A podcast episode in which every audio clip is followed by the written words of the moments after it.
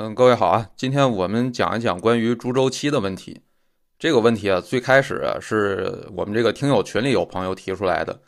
然后我网上看资料的时候啊，发现确实近期有不少人开始关注这个问题了。那么关注的主要原因，我觉得还是应该有很多人在想，是不是到了该抄底的时候了？因为我们这轮猪肉价格下行时间已经接近三十六个月了。按照过往的经验推测的话，每一轮猪肉价格下行时间平均也就在三十六个月左右，所以很多人可能已经开始跃跃欲试了。那我们这期就讲一讲关于这个猪产业、猪周期，以及我们作为普通投资者、作为散户如何参与猪周期投资的方法。首先，我们看一下这个产业的一些基本数据啊，咱们中国整体每年。年生产肉类是在一亿吨左右，其中猪肉占了百分之五十多，占了得有一多半啊，大约就是五千到六千万吨。其他呢，牛羊肉大概占比个百分之十五，鸡鸭这类禽肉占比百分之二十五左右。每年生产的肉类基本都是我们自己吃掉了啊，同时还要进口一点点，但是不多啊，也就大概百分之五左右的肉类消费是要进口的。主要是一些特种的肉类食材了，你想吃点高档的呀，比如你想吃个真和牛什么的。那么，如果你对比别的国家，可以发现，咱们国家肉类消费中最大的特点就是猪肉吃的多。我们猪肉消费占肉类有百分之五十多，对比美国的话，他们是猪肉、牛羊、禽类各占三分之一左右，比较平均。所以，咱们国家这个饮食习惯。确实是对猪的依赖性非常强，加上猪肉相对牛羊更便宜一点，所以猪肉跟我们的民生关系是很大的。那么关注宏观数据的朋友可能也知道，我们的 CPI 统计里面，猪肉的权重占比非常高。我看了一下，大概权重占百分之一到百分之四之间。什么概念？也就是说，假设猪肉价格上涨了百分之五十，啊，从八块钱涨到十二块钱，那我们的 CPI。就可能要增加百分之一到百分之二左右。那假设我们正常情况下通胀率是百分之二，你赶上猪价上涨的大年，那可能通胀率就变成百分之三到百分之四了。就这个通胀率足够，央行要考虑一下这个货币政策是不是要变化一下了。所以我们说猪肉价格在中国是一个能影响到货币政策的事儿，影响很大。所以你假设赶上经济下行周期，再加上猪价上行周期的话，你货币政策操作起来就很麻烦。啊，这是宏观层面的情况。接下来我们再说一下微观层面的数据。这个猪啊，从概念上来说，分成种猪、肥猪、生猪、仔猪四种猪。这个种猪就是用来生小猪的猪嘛，但是有公猪有母猪。那么种猪里面的母猪就叫能繁母猪啊，这个我们经常听到。那么还没配种过生小猪的这个母猪呢，叫后备猪。生下来的小猪就叫仔猪，仔猪生下来你得养嘛，养大了能卖，啊，能卖的这个猪就叫肥猪了，也叫商品猪。那么所有这些东西最后统称都可以叫生猪，就生猪是一个泛称，啊，一个统称。另外，你肥猪卖出去屠宰了，然后你去除内脏，然后那种半劈开的，大家有时候电视上能看到那种，啊，挂在那个呃传送带上的那种，那个。猪的身体叫白条猪啊，就相当于是初步拾掇完，可以等着切了卖肉了的猪了，这叫白条猪。记住这些基本概念很重要啊，要么你看资料可能都看不明白。那么一头肥猪一般总重量是在一百二十公斤左右，价格呢，一般的猪周期价格低点是十块钱每公斤左右，高点大概在二十块钱每公斤左右。注意，这里我说的是生猪价格，跟你们在菜市场终端买到的那个价格不一样啊，要比那个更便宜。这就是卖生猪环节的价。你到了菜市场上，你还得有屠宰、运输，对吧？还得二道贩子、三道贩子，还有这些成本呢。所以最后上市那个价啊，肯定会更贵，一般可能贵个百分之三十到百分之五十不等吧。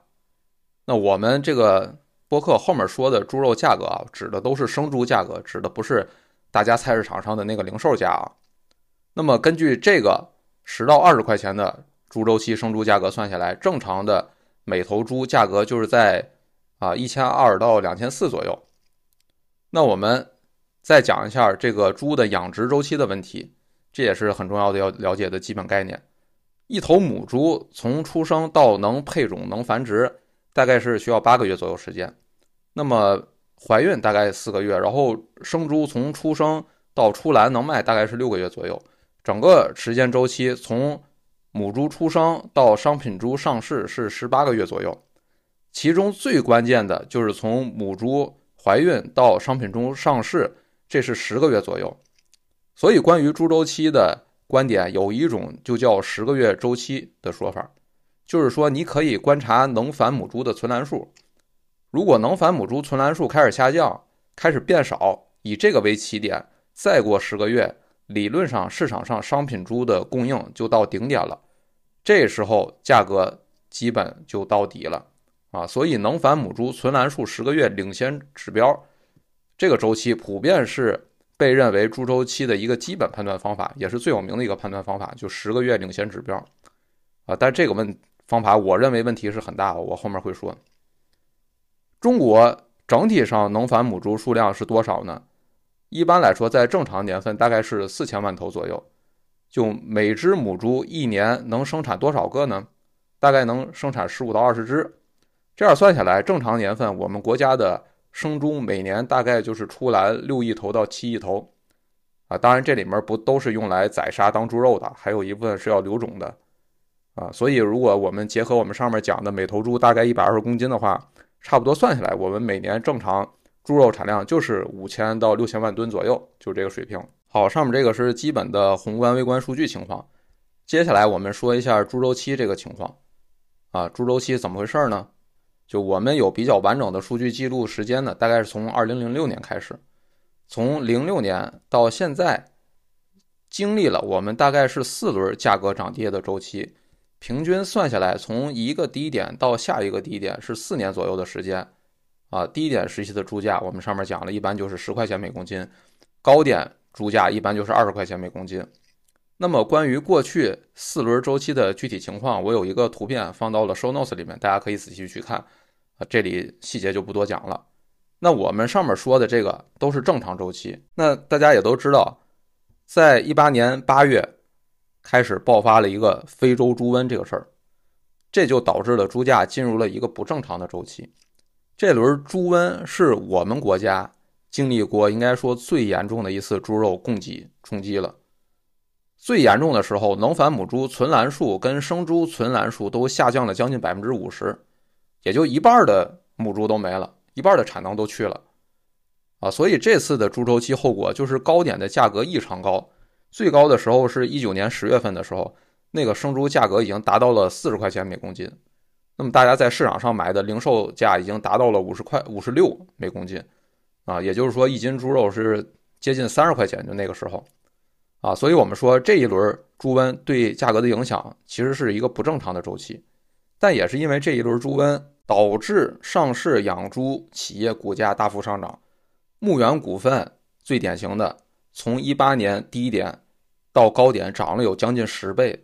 啊，实际上从这一轮开始，我的感觉是，大家讨论猪周期的人才开始变多。啊，其实在我这个。啊，十年左右的这种对股市的这个经历观察来看啊，其实大家以前根本不怎么讨论猪周期的概念股的，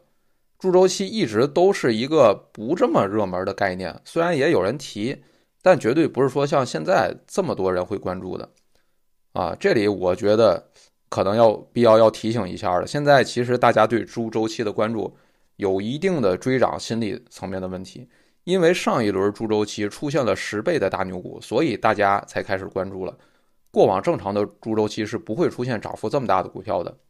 但我们说上一轮猪瘟导致的这个十倍股，那是一个偶然因素，对吗？你在正常的猪周期内，猪价波动它就是十到二十元里的这个一倍左右的波动，它不会一下波动四倍的。那上一轮一下波动翻了一一倍，这样才出了这个大牛股。啊，这是大家一定要注意的一个问题啊。那我们说猪周期的一个基本原理是什么样的呢？啊，就是猪肉价格在比较高的位置，会吸引很多人进来啊，然后投资养猪，等到投资的人太多了，产能太多了，那么就供大于求，价格就会下降，然后大家就开始赔钱。赔钱之后呢，很多人就不养猪了呗，那就是去产能的过程，然后又会供小于求啊，价格上涨，这就是一个基本的猪周期原理。但其实不是说猪周期是这样，几乎所有需求稳定的行业都有这个问题，不单说猪周期是这样的，啊，这一类存在需求稳定，要靠价格实现供给产能的周期性调节的行业，我们一般统称为周期行业。你比如煤炭呀、钢铁呀、石油啊，都有这个特点。但是这类周期性行业，我一定要提醒大家，就是大家在做投资的时候千万要小心，因为这些行业往往都有供给冲冲击陷阱。什么叫供给冲击陷阱？就是这些行业在正常的产能调节周期中，它的价格其实它的波动区间是相对固定的，而某一次价格的剧烈波动，往往是因为一些供给冲击导致的。就是因为一些偶然因素导致的，比如战争啊、疫情啊这些一冲击，就会导致某一轮的价格上涨一下涨了很多，就远超正常的周期波动啊，最后就会诱发大家的追涨心理。但实际上，下一轮周期如果没有这些特殊因素，它可能是不会有这么大的上涨幅度的，不会有这么大弹性的，你是赚不到上一轮的钱的。这个供给冲击陷阱，大家在分析周期行业的时候一定要小心。那么站在我们现在来说，这个猪周期的话，它肯定是有供给冲击陷阱的问题存在的啊，否则过去十年大家都不讨论这个概念，为啥现在要讨论，还这么热讨论？所以这个一定要小心，就大家千万不要拿猪瘟那个阶段的周期的一些数据来做我们现在的一个预判跟分析。那么除了有周期价格波动以外，我们国家的养猪行业还有一个特点，就是规模化程度非常低。我们国家的散户养猪是一个最重要的格局。二零一八年啊，我们数据能看到，就我们国家有养殖户两千六百万户，这里面百分之九十以上的是每年出栏数量在五十头猪以下的啊，类似那种家庭式的养殖户啊。这里我多讨论一下啊，我们总说规模经济、规模效益什么的，但是在证券研究行业。啊，在证券分析这个行业里，一直存在着一个不成文的说法，就是养猪其实是一个规模不经济的事儿。就你如果搞规模化养殖场，你的成本其实是更高的。所以在市场调节的情况下，我们国家这种散户养猪就成了一个很自然的、很常见的一个现象。那么这里我就要讲讲，就是养猪这事儿到底是不是规模经济的？其实过去证券分析界流传这个说法是有道理的，为什么呢？因为我们过去咱们这个养猪的方法主要都是家庭式养猪，那个家庭式养猪跟散户养猪还不太一样。我们说的散户养猪其实还可以细分为两种，一种是虽然叫散户养猪，但实际上它是有个小农场的啊，是那种中小型农场式的那种呃养殖户的，它还是有个几百头、上千头猪的。还有另外一种是那个连五十头都不到的那种，那种就是纯家庭式的，就是猪圈养猪了啊，它就不是养殖场了，它就是个猪圈。那么你猪圈养猪，那成本肯定是最低呀，对吧？你又不用付这个地价，也不用租金啊，你还可以喂泔水，是吧？我们说养猪的成本里面啊，除去这个买种猪、买仔猪的成本以外，百分之七十就是饲料成本。但你泔水喂猪，那基本上不就零成本了吗？你吃剩下的喂猪，那谁成本能比你低呀？所以我们说的规模不经济现象，其实指的是猪圈养猪这个事儿，肯定比你养殖场养猪这个成本低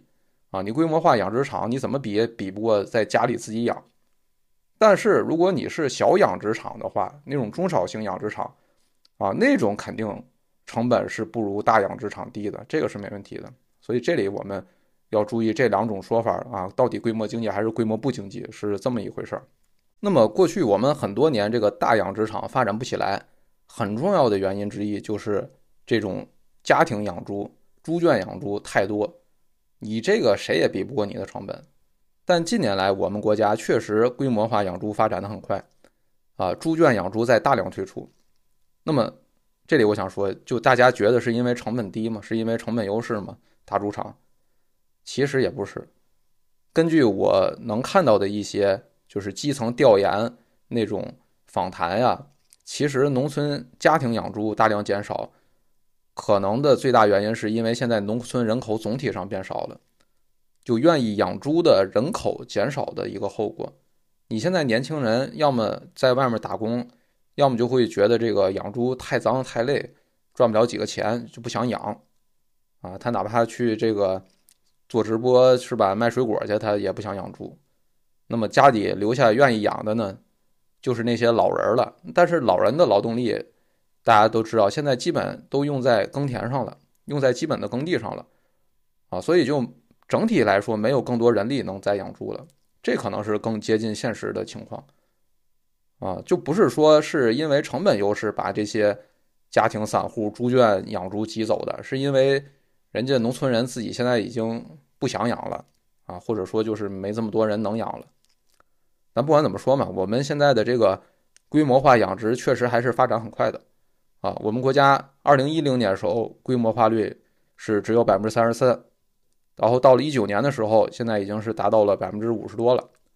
啊，当然这个跟美国比还是有差距的。美国是目前应该是接近百分之九十的规模化率了，啊，那么我们国家现在这个产业政策也还是大力扶持规模化养殖的。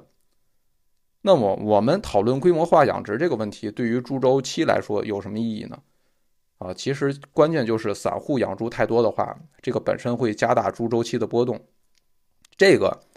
其实跟股市投资。还是有点像的，啊，首先我们说中国的猪周期有个特点，就是价格上行周期一般只持续一到两年，但价格下行周期平均要持续两到三年，就是牛短熊长，啊，跟 A 股一样，涨一年跌三年。任何散户主导的市场其实都有这个问题，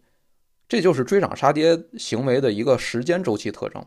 啊，这里我们就不多说了。第二个，散户养猪的特点是价格。波动范围会比较大，我们可以看到啊，就是美国那边也有猪周期。我看美国的数据那边，但是美国的猪周期，你会发现它的价格在正常情况下一般波动范围在百分之五十以内，但中国每一轮正常的猪周期价格波动都达到了百分之一百啊，都有个十到二十一倍左右的波动，这是第二个特点。啊，所以我们可以说有一个判断啊，就是未来如果长期我们国家的养猪产业也是规模化越来越高的话，那么这个猪周期的波动可能也会是越来越窄的，就是弹性会越来越小。那你肯定你专业的人，他天天盯着各种数据，是吧？有专门的研究部门还看生猪存栏降低了，他马上就补栏，是吧？看你价格猪肉价格跌了，马上就去产能。那你这样的话，跟欧佩克似的，那你波动肯定会小很多呀。所以我们说啊，如果我们想做猪周期投资的话，规模化程度越高，其实越不利于我们做，因为你弹性不大，你肯定赚不到钱嘛。啊，涨的涨的少，然后跌的也少，那么弹性不大，你这样赚钱就更难一些。那么我们最后讲一下猪周期的判断方法问题啊，很多人就有各种指标啊，啊，看各种指标。比如我们上面说的这个能繁母猪存栏数十个月滞后期，啊，这是最常用的指标。还有其他一些，比如什么生猪存栏数啊、猪粮比啊，啊，就是一斤猪肉价格跟对应的饲料成本的比值等等这些。但是说实话，我仔细比对了一下，所有这些所谓的辅助判断的数据，其实都总结不出来很确定性的规律，啊，尤其是那个用的最多的能繁母猪存栏数十个月指标。你要是真仔细比照一下，你会发现经常失灵。比如说上一轮啊，我们说二零二一年八月份，这个能繁母猪存栏数开始下降了，很多人就此判断，那么到二二年六月左右，这个价格应该就要涨上来了，猪价。但后来发现，哎，价格确实从四五月份就开始涨了，但是涨了半年又跌下来了，啊，然后你再往前看，很多次这个能繁母猪指标其实都不是很准。而且变动幅度有的时候变动降低一点儿，它就开始涨；有的时候它降低特别多，猪价还不涨。就整体来说，你要靠这个指标抄底的话，你成功率可能不会高于百分之五十。为什么会这样呢？啊，我个人觉得，主要是因为养猪产业的这个生产弹性其实比较大，比一般工业企业要大。啊，光一个能繁母猪这个指标，它远远决定不了市场上猪肉的真实的最终供给。啊，因为比如说啊，现在猪价跌了，对吧？跌到成本线以下了，那你想想，你作为养猪的话，你会直接把你的小养殖场关了不干吗？啊，其实不会，你会先等等。你比如说，你可以先别让它生产啊，不让它下小猪啊。你养殖场都盖起来了，你租地的合同都签了，是吧？啊，经营贷款也借了，一借借个至少得有两三年。那么你肯定不会说，一看猪价跌破成本，立马就不干了，对吧？你的前面都投进去了，那是实业投资，你肯定会要先等等，要挣扎一下。这时候你可以先让母猪不生产，啊，不下小猪，等到你发现价格上涨到成本线以上，能赚钱了之后，你再让母猪开始生，啊，这其实就是我们能看到之前每一轮大的猪周期里面，其实都套着好几个小的猪周期。就是一旦价格开始上涨之后的六到十个月之后，你会发现猪价很容易又开始下降。这就是因为大家其实是先降低产能利用率啊，而不是在真的降低产能。所以，如果你单靠能繁母猪指标下降就去抄底的话，那可能只是代表着有一部分小养猪户他在去产能，但其他的养猪户他只是降低了产能利用率，他少生了一些猪。等价格稍微上涨之后，这些产能利用率马上又能提高起来。一提高，完全可以补充先前那小部分下降的产能，结果猪价又跌了，啊，所以我们最后会看到这个能繁母猪存粮数这个指标，啊，你如果按这个指标去做，你肯定经常会被套，啊，判断不准的，啊，你母猪的每年生产从零个到二十个都可以，你这生产弹性非常大，所以我们说能繁母猪这个指标，包括其他的一些生物指标，什么存栏数啊之类的，这些都不要看。那么到底要看什么指标呢？啊，说实话，我研究了基本市市面上流行的所有指标，我发现没有一个是有很强规律性的指标。我最后总结下来，其实只有一个指标的规律性最强，就是时间，就是猪价跌的时间够不够长。如果跌的时间够长的话，那么基本上都是能涨的。所谓长，指的是至少二十四个月以上啊，三十六个月以上是最好的。而且我用时间周期去观察美国的猪周期，发现也差不多就是这个时间周期。哎，这是很有意思的一点啊，就是这个周期其实跟很多周期都是类似的。比如我们股市投资，一般来说平均也是四年左右一个周期啊。同时，我们的这个实体经济里面的基金周期，也就是存货周期，这个时间也差不多就是呃三到四年左右这个时间。啊，为什么是这个时间呢？这个要讲的话，可能就比较复杂了，啊，是一个系统性的知识，这个跟人类的心理规律有一定关系。那么，要是了解这部分详细周期知识的话，可以去看我那个弘扬课里面有系统的讲解，这里就不多说了，啊。那么我们基本结论就还是说，其他指标都不太重要，就看猪价下跌时间能不能在二十四个月以上，达到二十四个月以上，啊，可以说就开始有机会了。到三十六个月以上，应该说机会就很大了。这是，呃，我总结下来，我觉得真正有用的指标。而且这个，呃，我们目前来说，我还没看到很多人在用，在讨论这个指标。啊，大家要知道，一旦一个策略被大部分人在使用的话，那就要失效了。所以我觉得这个指标目前是一个比较现实的，能指导我们投资的一个指标。啊，那接下来我们再讲讲。作为普通人，如何进行猪周期投资？啊，其实很简单，就是买牧原股份的股票，啊，就买牧原股份。所以我们接下来仔细说一下这个公司。呃，可能很多人也知道啊，就这个牧原股份是中国最大的上市养猪企业，啊，号称猪毛，啊，就是有各种毛嘛，什么卖药的有药毛啊，这个卖中药的有中药毛，啊，它一般就是被认为是猪肉股中的茅台。呃，这个公司其实九十年代就成立了，它是二零一四年上的市，到目前为止呢，是在中国占产能百分之七左右，大概有三百万头的能繁母猪，啊，然后最关键的一点呢，是牧原股份是上市公司里面少数单纯养猪的公司，就其他的养猪公司，如果你看一下它的收入结构里面，你会发现其实有很大比例一部分别的业务，比如说什么饲料生产呀、屠宰加工啊，啊。就这些上下游的之类的业务啊，或者什么养鸡养鸭呀之类的，那么这就意味着，如果我们想做最纯正的猪周期股投资的话，那肯定是牧原最好，因为它能吃到猪周期最大的影响啊，这是第一个。第二个，牧原股份的特点是它是完全自己建养殖场养猪，就是所谓的自繁自养模式。这个就是所有上市公司里唯一一家了。啊，其他公司养猪都有大量的是这个农户合作形式养猪。什么叫农户合作呢？就是实际上一个大公司它有很多的猪，它不自己养，它是委托那些其他有中小养殖场的农户去养。啊，这其实是目前我们大公司养猪的一个主流模式。因为大公司如果完全自己养的话，它得拿地啊，得盖农场、盖养猪场，这个过程其实非常麻烦。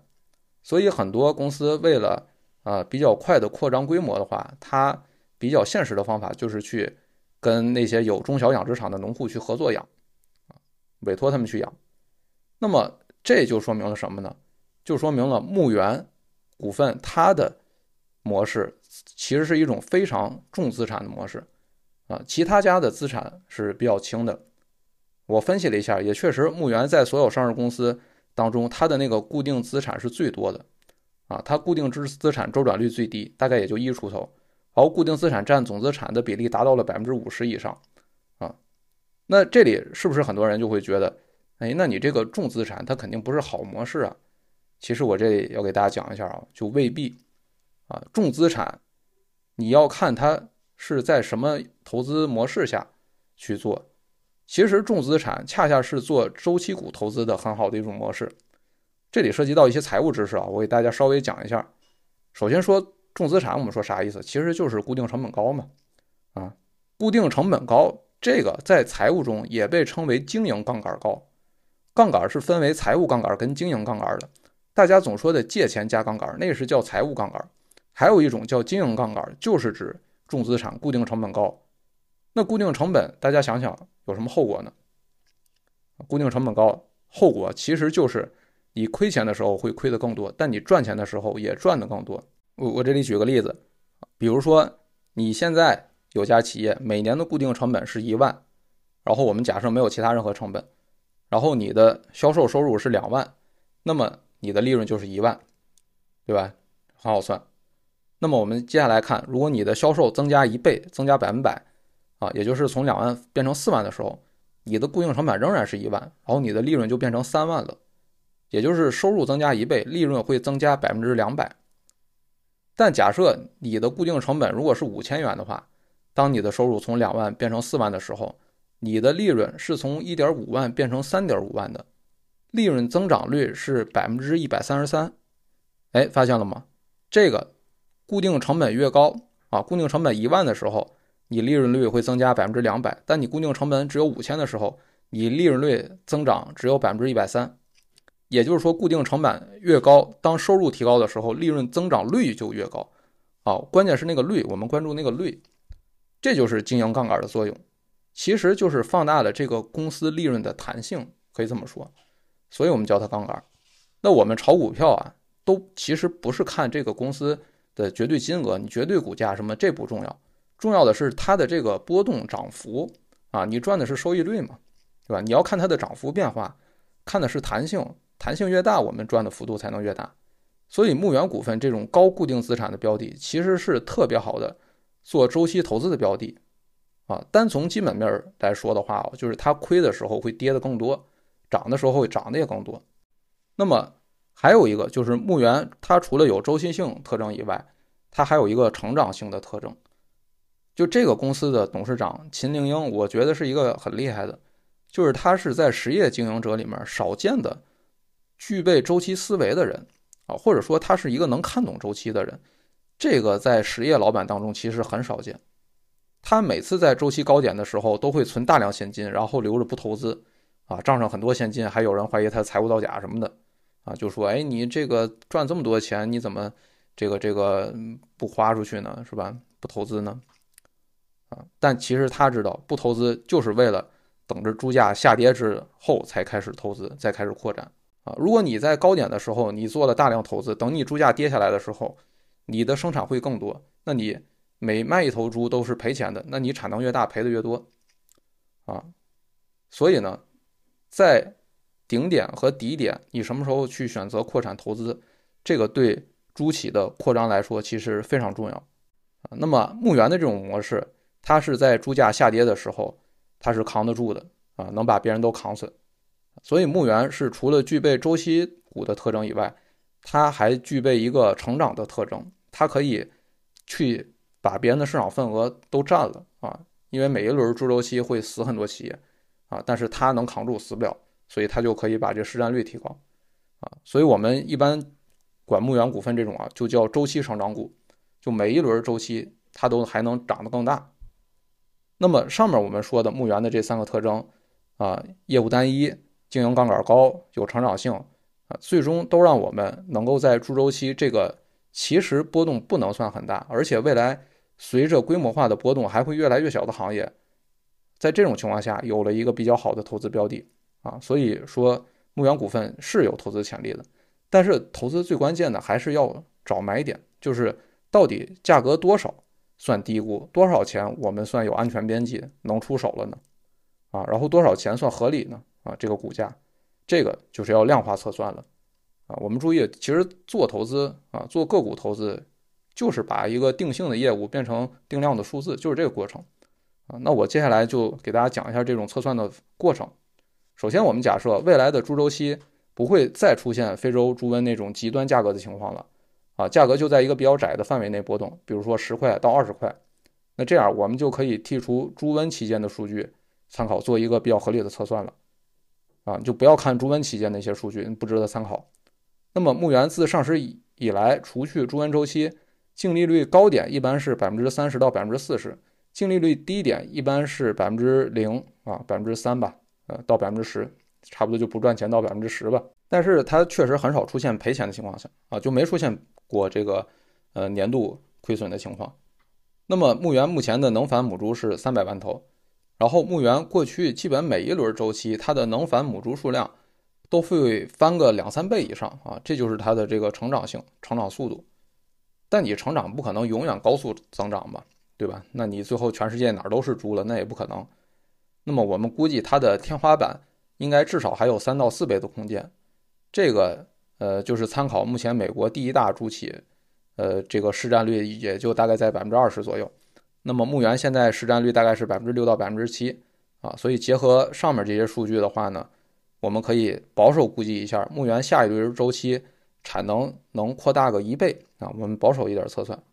那么这样的话，能繁母猪数就达到六百万头啊，这样生猪出栏大概在一点二亿头左右。按照每斤二十块钱价格计算，每只一百二十斤计算的话，未来高点收入大概就是三千亿左右啊，这个水平。那么我们按照这个正常周期高点净利润百分之三十测算的话呢，那大概就是不到一千亿的净利润，啊，这个就是它未来的一个在周期高点啊比较合理，不算太激进的这么一个呃利润数字吧，啊，一千亿。那么给多少倍的市盈率是比较合理呢？我个人认为给五倍比较合理，啊，因为一个是未来如果牧原能繁母猪能达到六百万头的话。那成长空间就已经不大了，你不能再指望它还会飞速发展了。另外一个就是我们给没有成长的价值股中局估值一般比较保守，就是十倍 PE。那么你一个周期股，对吧？你是属于这种两年赚钱两年不赚钱这种，我觉得给五倍 PE 是比较合理的啊。那这样算下来，大概未来猪周期高点的市值应该就是五千亿左右。那么现在牧原的市值是多少呢？啊，目前三十一块钱对应的这个股价是一千七百亿市值，呃，可以说是低估了啊，应该说是低估了，呃，但是这个低估如果从我们做投资来讲，我觉得还不够低，就是我们作为散户，我个人认为一定要等到一个足够低的情况再出手，才能发挥散户的优势。多低算足够低呢？我的标准一般是至少得有五倍的上涨空间。我才会出手，啊，所以这样的话，对应牧原大概至少要股价跌到二十元以下，我才会出手，啊，而且做这种周期股，呃，仓位也不会太高，因为你不知道会不会有其他的供给冲击，啊，或者市场情绪之类的原因导致它进一步下跌，啊，所以一般呢，呃，如果是我做的话，大概仓位也就是百分之三到百分之五左右。那么如果未来在基本面不发生变化的情况下，如果它股价进一步下跌的话呢，你还能留一点加仓的这个空间，呃，不过最多呃，如果是我做的话，加仓应该不会超过百分之十的仓位，啊，这个就是我的基本投资思路。嗯，那么最后再说一下，目前猪周期的这个位置是不是到底了呢？我觉得不太好说啊，呃，因为确实离上一个非洲猪瘟的高点过去已经超过二十四个月了，已经接近三十六个月了，啊，但是如果你按照去年十月，如果你把那也算一个小高点的话，那你现在看只过去了十二个月的时间，所以我觉得目前的情况。它不极端啊，不好说。但是如果比如说我们猪价已经在十块钱左右，都已经呃徘徊了可能有三四年了，这个情况就好判断了。情况越极端越好做预测啊，但是现在呢不够极端，所以不太好说。呃，那么综合来说的话，如果按照我的投资原则，如果未来十二个月到二十四个月牧原的股价能跌到二十元以下的话，那我确实是会开始建仓的。啊，好，那今天就先讲到这儿。